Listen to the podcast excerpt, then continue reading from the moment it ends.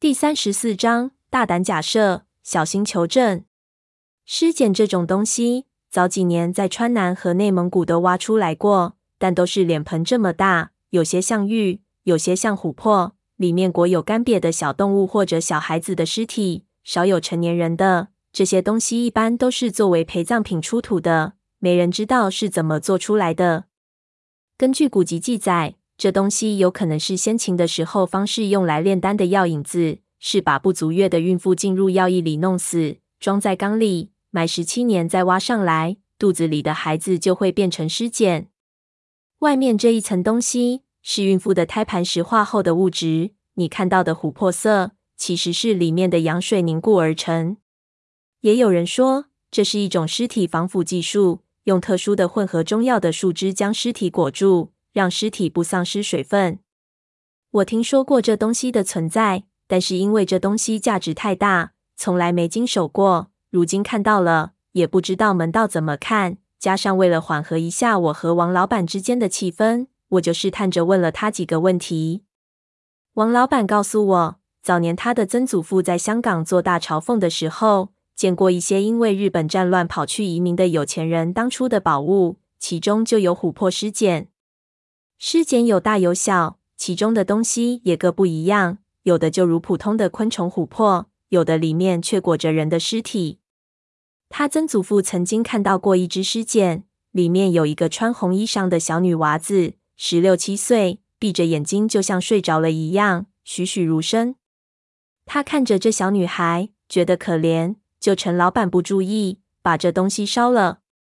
那时候兵荒马乱的。老板也没有察觉，结果当然晚上做了个梦，梦见那红衣裳小女娃子来找他，给他磕头说谢谢。后来王老板自己做古玩生意，也接触过这种东西，但是这么大，里面看不清楚有什么的，他倒还是第一次见。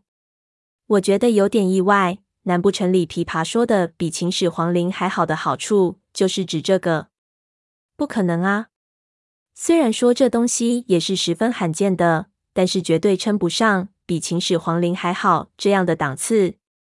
王老板自己也觉得奇怪，但是他相信和木集里的信息不会错，就蹲了下去，小心地贴上琥珀的表面，想看清楚里面是不是有什么不得了的名器给融在琥珀里了。这里由青铜链条固定，我和他不能同时走到一端，不然会失去平衡。所以我待在了原地，扶住青铜链，看他有什么收获。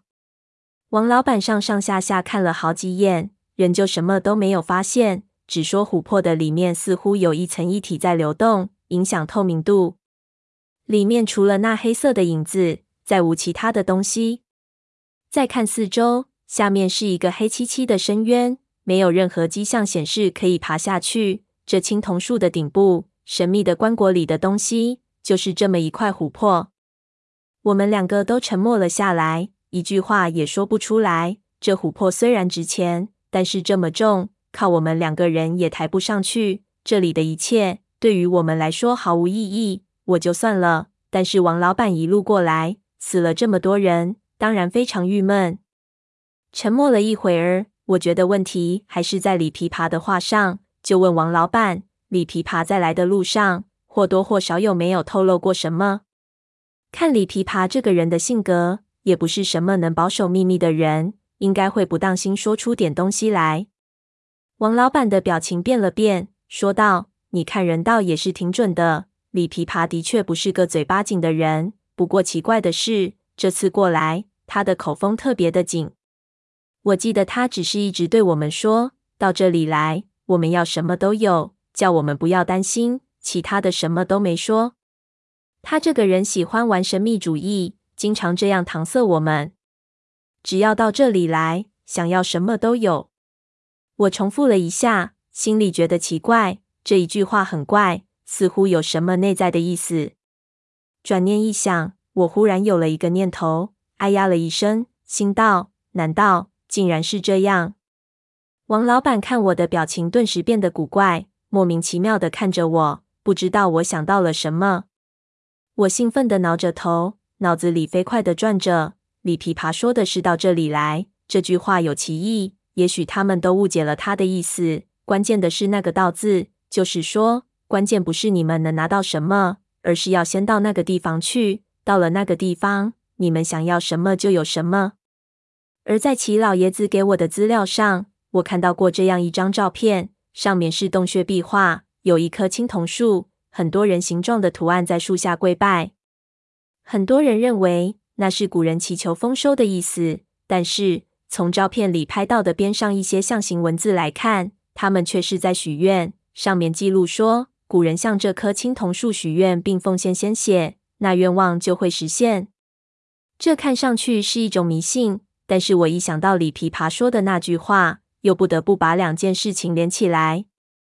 难道说这里琵琶来这里的目的是相信这棵青铜树真的有帮人达成愿望的能力？我突然想笑，又笑不出来。如果真是这样，这的确是当之无愧的天大的好处。天下任何的利益都没有这好处的亿万分之一值钱。可是这是根本不可能的。这人如果真是这个目的，好像也太不可思议了。而且他自然不能言明，不然谁会跟他来啊？我将我的想法讲给王老板听，让我出乎意料的是，王老板听了之后，非但没有觉得好笑，而且好像突然想起了什么，说道：“不对，也不是这么说，好像真的有这个可能。”我啊了一声，心说：“不会吧？”问他怎么可能呢？他道。就是刚才我们两个从上面掉下来的时候，我一落地，怕你偷袭我，马上就往雾气的中心跑去。那个时候，我也看到了这几条青铜链条，但是我从青铜链条中间穿过的时候，却没掉下去，地下是实的。可是第二次我偷袭你的时候，却一脚踩空了，这下面已经有了个洞。我以为是我在雾气里看走眼了，当时也没有在意。现在想起来，好像这洞是凭空就出来了一样。你是什么意思？我问道。他道：“我的意思是，我第一次踩过那块地方的时候，当时我在想，这下面应该有一个观景，但是我踩的时候却没有。而当第二次我去踩的时候，那个观景便产生了。这算不算我的愿望实现了？”我怀疑的看着他，心说：“怎么可能会有这种事情？”是不是他当时被我打蒙了，糊涂了？王老板看我不相信，道：“是真的。我一直在奇怪，和睦吉从来没有错误。如果李琵琶说的好处是这个，那他肯定有非常的自信，说不定真的有这个可能。”我皱着眉头，还是不信。用心理学的话来说，李琵琶那句话的意思就是，只要到了这个地方，你们的潜意识就可以影响周围的环境。使得你们潜意识里的想象变成实在的物体。